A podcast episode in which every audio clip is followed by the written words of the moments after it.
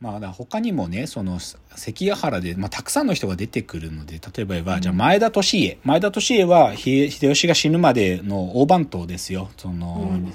豊臣家のね、五大老、親父殿って言われこれ西岡徳馬さんがやってね、西岡徳馬がね、槍を振り回すシーンとかあるんだけど、かっけえんだよ、じじいなのに。とか、まあ、あとはやっぱり秀吉のね、一番の側室な北の万所さん。北の万所の、秀吉と一緒に近江言葉を喋るね、下品な役なんだけど、これを木村緑子さんがやってね、その、近江をね、嫌、近江の出身を嫌うんだよね。淀殿とかのこと嫌いだからさ、近江が何を言うかとか言ってね、なんか、わしは下々の出やからな、近江が大嫌いじゃとか言ってね、そういうのを言うの上手なんだよ。とか、まあ、あとはやっぱり西軍で、あの、三成との作戦を決めたのは直江兼次だけど、直江兼次は、まあ、やっぱり賢い役だけど、松山健一が上手だったりね。あとは、その、関ヶ原っていう物語の中で、その、島左近と同じくらい、三成の名優として描かれるのが、大谷行部って人なんだけど、あの、越後の方の人ね。で、大谷行部ってもう本当に、あの、最後まで三成を、三成を一番理解していた人というか。で、この役をやってるのが、大場康政さんって人。あんまこの人も知らないと思う、皆さん。名前だけ聞くと。でも顔見ると、ああ、この人っていう。もう、なんかドラマとか映画見てて、あ、この人大場さんって言うんだっていうぐらい、もういろんなの出てますよ。だけど、この原田映画ではね、本当に重要な役をやるんです、この人が。で、この人がいるから閉まるのよ。さっきの日本の一番長い日では、伊田中佐っつって、あのー、あれ、松坂桃李と一緒に最後決起する 仲間だったりとかね。あと、検察側の罪人っていうのだと、まあ、木村拓哉が主演なんだけど、キムタクと同期のね、弁護士のやつ、なんかこう、町弁の弁護士だったりとかね。萌えよ剣でも、あの、たびたび土方と剣を交える七里健之助っていうね、あの、長州の獅子になる人ですけどね。そういうのを全部やってるんで、よく出てくるんですで、この人も出てると閉まるんですよ、とかね。もう本当にそういうのなの。だから、あとは、まあ、あとはやっぱりね、関ヶ原で重要なのはやっぱ島津ですよね。島津の国の軍勢だけど。で、島津の大将は島津維新入道なんだけど、これ丸赤字がやっててね、島津が動かねえんだよ、マジで。島津は西軍として組み込まれてるけど、最後の最後まで動いてくんないの。もう、は、もうで、三成がたびたび早く兵を動かしてくれって何度も行くのに、わしらは今回お前らの、なんていうかな、軍勢の中にはあるけど上下の関係はないわとか言ったりして、全然動いてくんないんだ。で、なんか変な、なんかね、まじないみたいなことやってね、火を焚いて祈ったりしてるんだけど、そのとかもう超いいのよね、なんか。とかね。まあ、あとは東軍のなんか生きり立つ将軍で福島正則っていうんだけど、これは音尾拓馬さんですね。まあ、あの、大泉洋さんたちとのチームナックスのメンバーの一人だけど、彼も、あの、原田組の重要な、よく、よく出てくる。多分ね、原田監督はね、音尾拓馬をいろんな風に大騒ぎする役なんだよ。なんか、こう、いよいよ合戦じゃーって始まるときに規制を上げたりするようなんだけど、福島正行くねーみたいな、もうほんと規制上げるんだけど、他のね、映画でもね、弟拓馬が自由にこう、暴れると、なんか、画面が盛り上がるんだよね。多分ね、そういう役割として弟拓馬使ってんだと思うけど、で、それ、だからこういう感じなのよね。だから他にもたくさん、もっとたくさんいんだよ。もっとたくさんいる。で、正直ね、僕今日ね、その、この話するためにっていうわけじゃなくて、もともと、まあ僕は原田雅人さん好きだから、彼のいろんなやつ見てる、読んだり見たりして。で、今日参考文献っていうか参考になる資料2つあって、1つは、原田雅人の監督術って本があるんですよ。で、それはもう本当に原田さんがどう映画作ってるかっつって、そのそこまでの、あのね、関ヶ原より前だね。えっ、ー、とね、多分、かけ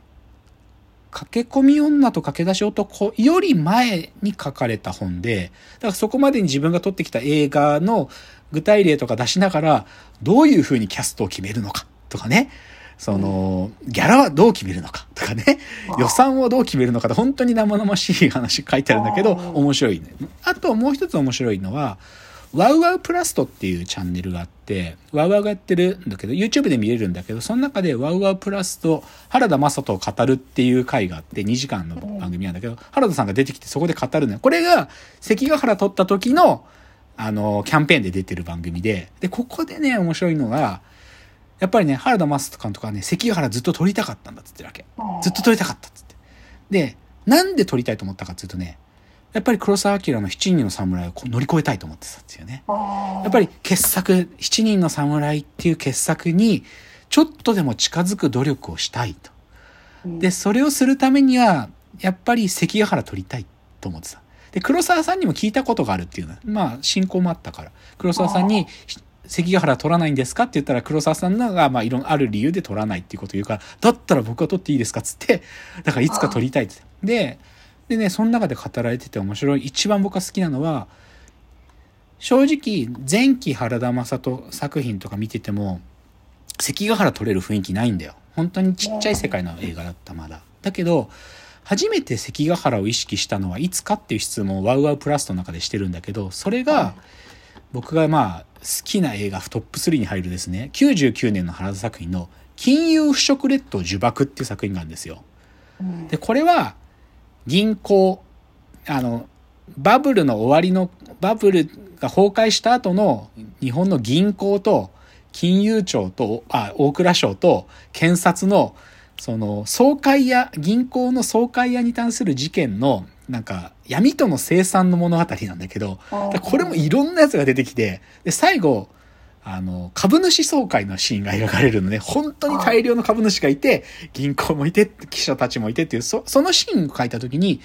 これは合戦になるなと思ったっつうんだよね。そのシーン見て。で、これは合戦の方がより盛り上がる。だから、俺は、関ヶ原この時取れると思ったっつってね。だから多分、本当に99年の、99だよな、呪縛は。うん、99年の金融食レッド呪縛を取った時、やっと取れるかもって意識が始まって、で、そっから18年だよね。18年経って、ついに関ヶ原が取られるっていうね。まあそういう物語ですよ。で、まああんま関ヶ原の映画の中身の話をしてもしょうもないんだけどね。でも、たくさん俳優出てくるけど、バッチリよ。本当にバッチリ。ぴったりやってんの。だけど、それ見てわかる。さっきも言ったけど、三成負けるべくして負けて、家康勝つべくして勝つっていう風に、そういう風に見えるんだけど、これって、役所広司っていう役者の器と、おいや、器のでかい小さいじゃなくて、演じられるものの量の違いがそこに反映されてるんだと思うんだけど、役所広司はもう何でもできる。はっきり言って。で、岡田准一は正直言うとまだ若い。そういう意味では。老快なんていうことはまだ彼の、なんていうか役者の器の中に入ってないよ。だから、なんつうのかな、大将ってものをね、描く分けるときには。で、はっきり言えば多分まだ岡田准一よりも、堤真一の方が、もう少しでかい器はまだあるね。だから、多分、原田さんは、意識してるかわかんないけど、役所広司、堤真一、岡田准一って、まあ、彼がよく使う主役3人だとするとね、役所広司ほど器でかすぎず、岡田准一ほども器が小さくないサイズで多分映画撮るとすると、岡あ堤真一使うと思うよ。でもそういう感じで多分見てると思う。役者たちを。なんか、え、で、それを自分の、なんていうかな、映画の中でそういう風に育ててきたんだと思うんだよね。はっきり言って。で、で、ちょっとこっからは少し、時代劇の、その、その後期で撮った映画の他のちょっと補足を若干して、あの、俳優たちの話にまた戻りたいんだけど、で、この2015以降で、あの、もう公開されているものの中で唯一、あの、時代劇じゃないものが、検察側の罪人って話なんですよ。で、これは、検察の暴走によって冤罪が生まれるって話なんだけど、これ主役が木村拓哉なんですよ。で、正直言って、僕、この辺りから原田作品嫌いになり始めてんだよ。嫌いになり始め正直、ちょっとね、原田さんね、なんつうのかな、関ヶ原取ったことで、なんか、出し切っちゃったのか、検察側の罪人も、犯人、検察のたくさん、警察、いろんな人出てくるたくさんの群衆映画なんだけど、ちょっとね、群衆映画に対する心の気配り減ったと思う。で、どっちかというと原田さんがもともと抱えてる思想が強く出過ぎちゃっててね、まあ、原田さんすごく左翼なのね。こう言われると怒られちゃうかもしれないけど、まあ明確に左翼なんですよ。で、はっきり言って検察側の罪人って、もともとの小説からかなりの改変があってね、あの、安倍晋三内閣に対する批判が多分に含まれた映画だったのよ。で、はっきり言って、検察側の罪人っていうタイトルからして、検察官である木村拓哉が罪を犯すから、はっきり言えば木村拓哉が悪を行っていくのに、原田さんの中で思想的により悪がでかい安倍晋三内閣っていうその時の時の内閣の方をより悪に描きたいから、木村拓哉が起こす不正義が不正義に映らなくなっちゃってんのよ、はっきり言って。でもこれはね、はっきり言って群衆映画を描く時の、なんか、やっちゃいけないことをやったなって感じがするね。やっぱり群衆映画を描く時には人がたくさん出てくるからこそ、なんか、その人にある正義みたいなことは、正義として書かなきゃいけない時と不正義として書かなきゃいけない時明確にはっきりさせてなきゃいけないわけ。でもこの映画は木村拓哉ははっきり人殺してんの、検察で。犯人、犯人、自分の仕立て上げたい犯人がいるからこそ、本当の犯人を殺すっていうぐらい悪いことするわけ。なのにそれを正当化するように見えるの。な、その殺しが行われたのは、今の時の内閣のなんかには、なんか、反対するためみたいな行為として正当化されてるように見えたりして、ちょっとこう問題があるんですよ。と同じでね、もう一つね、ちょっと原田さんが関ヶ原を取った以降で、テンションが落ちて、時代劇もちょっと下手になってるんじゃないかっていうのがちょっと次の作品なんで、これもちょっと触れますね。次です。